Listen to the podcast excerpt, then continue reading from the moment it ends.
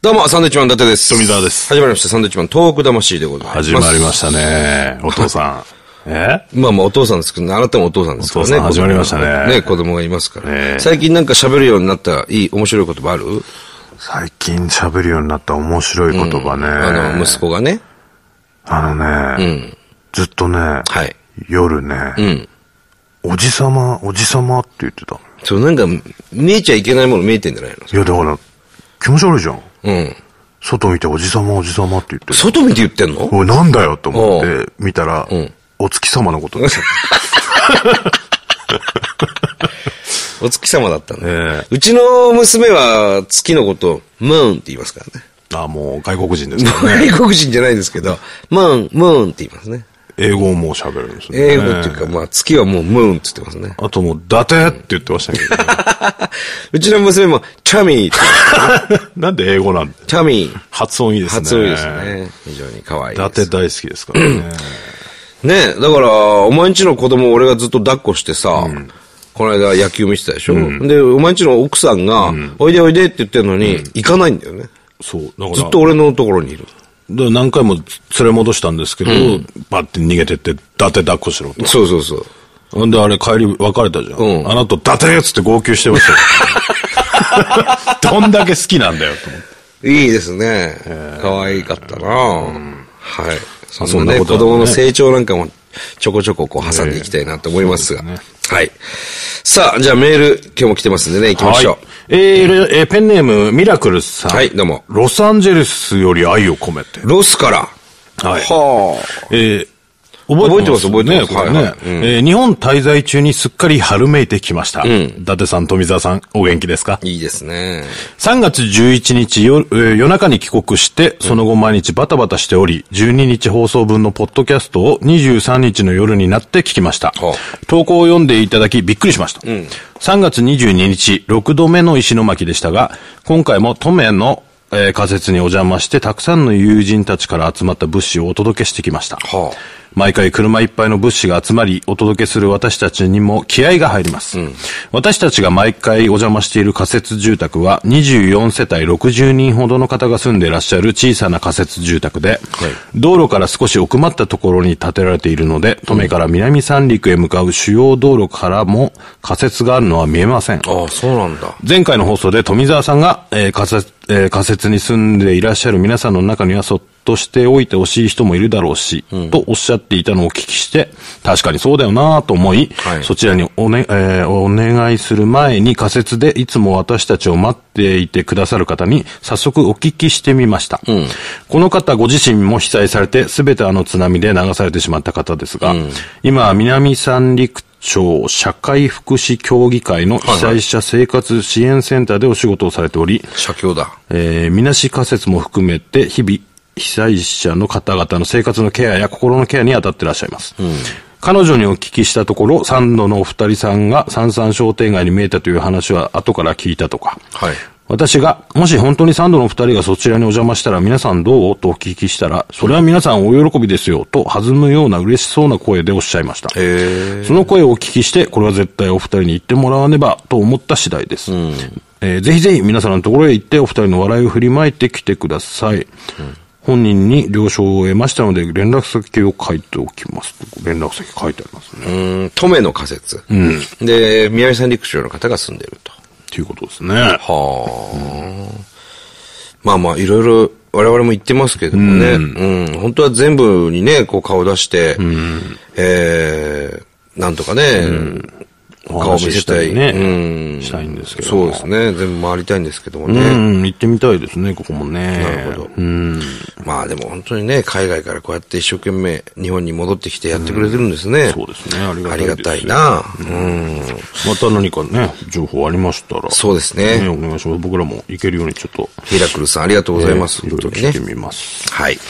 えー、続きまして、宮城県大崎市三度の飯より三度好きさん、はいありがとうございます富澤派の方でいすね。や、もういいですよ。えー、サンドのお二人こんばんは。はいどうも3月末の放送を聞きました。私は宮城県大崎市に住んでます。はい宮城県民がなぜ被災地に赴かないのか。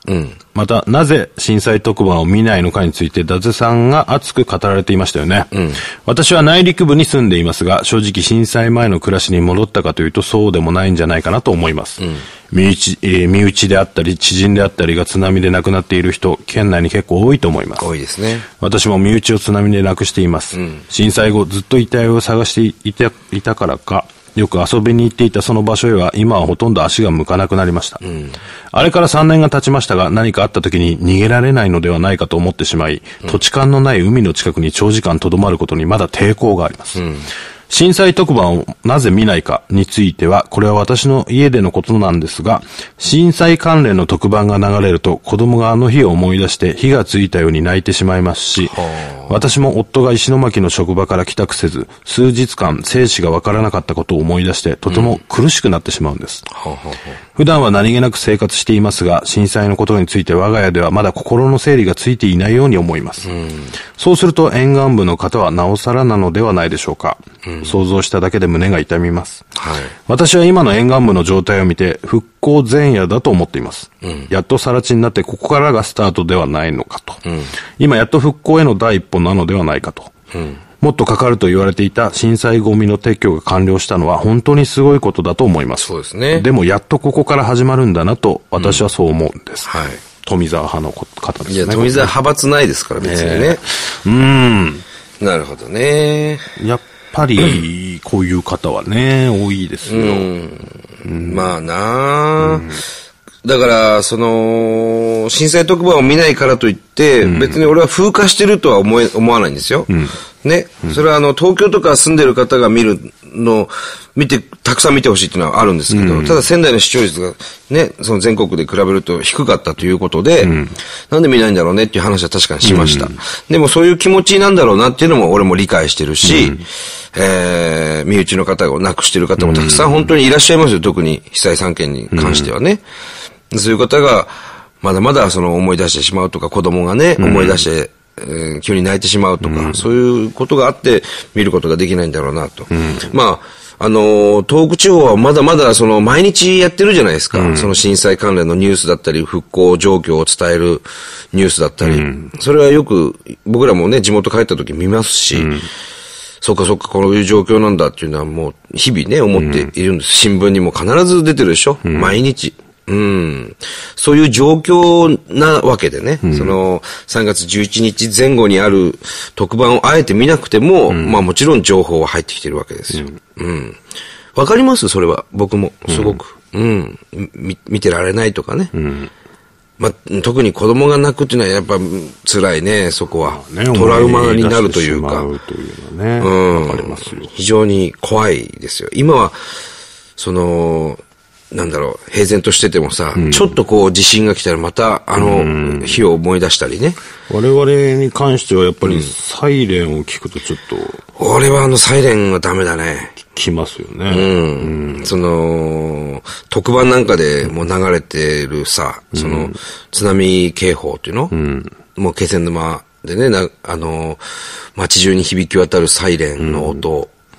なんかあれを聞くと、なんかやっぱ体が思い出してザワザワってちょなっりまとすね、ね。鳥肌立ちますね。それはもう、前も言ったけど、あの、黙祷をするときね、311の2時46分の黙祷するときのサイレンとちょっと似てて、その度に、ざわざわってこうね、鳥肌立つんですけども、それ、大人がこうなってるわけですから、子供なんていうのはもう、潜在的にそういうことになってるのかもしれないね。ねもしかしたら。あと、あの、携帯電話のね。うん。あの、あ、緊急地震速報ね。来るときに。ブブブってやつね。う。うんあれもゾクってしまあう。れもね、あれはまあ、ゾクッとしていいものなんですけど、ゾクッとしないとね、気にならなくなっちゃうからね、逆に。うん。だけど、怖いわな、あの音は。うん。なるほどね。そういう理由だよっていうことですか。今あれですよね、そういうなんか北朝鮮とかね、なんかミサイルが飛んでくるみたいな時になると、鳴る音とかもあるんですよね。あそうなのテレビとかでも。ああ、テレビでね。なんか携帯でもあるみたいですけど。ああ、そうなの、へえ。怖いですね。こういうのはねなるほどね。まあまあ、いろいろ思うところはありますよ。そ特にその宮城の人はね。はいまあ、。だから、そういう県内でも、こういう状況になっているということですね。なるほど。ありがとうございあまりがすとうご。ざいます。さあ、えー、はがきも来ております。こちらはですね、えー愛媛県だね、これ。愛媛県のラジオネーム、ロックさんからもね、これいただいております。はいえーまあ、愛媛もね、あのー南海トラフのことがありますから、えー私の住む地域でも、えー非常にえー焦ってますと。えー防災に役立つ情報など聞けて非常に役に立ってますということですね。今後も長くこの番組が続くようにということでね、おはがきいただいてます。道後温泉の絵はがきになってます、これね。珍しいですね。ねえ、はい、入ったことあるわ、ここ。うんあの、ほら、宮崎駿先生のなんか、映画になった、ね。千と千尋かな千と千尋でしたっけこの道後温泉ね。すごくいい温泉でした。えーさらにですね、えー熊本の方も来てます。熊本のラジオネーム、えースマイルメーカーさん。ありがとうございます。 この方ね、あのー、前にもくださってるんですよ。そんで、あのー、僕らが、この方の手紙を読んでね、なんかこの人にグッズあげといてって言ったんですよ。はいでも全然来ない と。あ苦情ですかグッズが来ないんですと。ねええで、一緒にね、ボランティアに、まあ、東北に来てくれてるんですけど、一緒にボランティアに行った彼女が、わ我々のファンでね、その彼女に対してグッズくれるらしいって、報告したんですって。うん。それなら全然、結構な時間が経ってるんですけれどっていう。まあ、今我々をテレビで見るとですね、彼女との間に微妙な空気がやめ流れるもういい加 減なんかくださいと。じゃあこの道後温泉の絵はながんできだよ、それ。人のからもらったやつですよ、それ。なんで え、まあまあ、厚かましいのほどがあるとは思いますが、せめて彼女の誕生日に、が近いものですから、何かいただけませんでしょうか、ということで、えーまあ、この方に今何か送りましょう、これ間違いなく。そうですね。ね。熊本の方。その、テレビで俺たちが出てくるたびに、あ、あ、こいつら、何も送っ、送るっつって送んなかったやつだ何っもてくれなかったやつだっていう。 思われるの嫌ですからねそれは尺なんだよえ。スマイルメーカーさん。これは何か送ります、間違いなくね。えー彼女さんにしっかり渡してあげてくださはいすいませんでしたすいませんでしたねはい。今回、あの、単独ライブも九州は、えー福岡行きますんではい、あとちょっと遠いですけど、沖縄も行きますんでね、ぜひお待ちしております。はい。さあ、えーこの番組では東日本大震災に対するあなたのメッセージを受け続けます。 はい。郵便番号100-8439、日本放送、サンドイッチマンのトーク魂、それぞれの係まで。はい。えーメールアドレス。自分で調べてくださいい。や、なんでそんな強く言うの自分でこれは。メールアドレスは自分で調べる。お願いしますまあ我々おはがきが好きなものですからあと、ね。日本放送の日本はカタカナですんで。ああ、そうですね。はい。漢字で書かれる方多いんですけども。日本はカタカナです、ね。はいまあ漢字でも、全然届きますけどもね。ねまあ正式名称なんかちょっと嫌な んでね。日本、カタカあ、領収書通らないんですか日本放送だと。ひ、カタ、漢字だと。ナ。まあ、そうでしょうね。ああ、そう。うーん。まあまあ、カタカナ表記。はい日本放送でございます。はいえー、それではまた来週でございます。バイビーだから。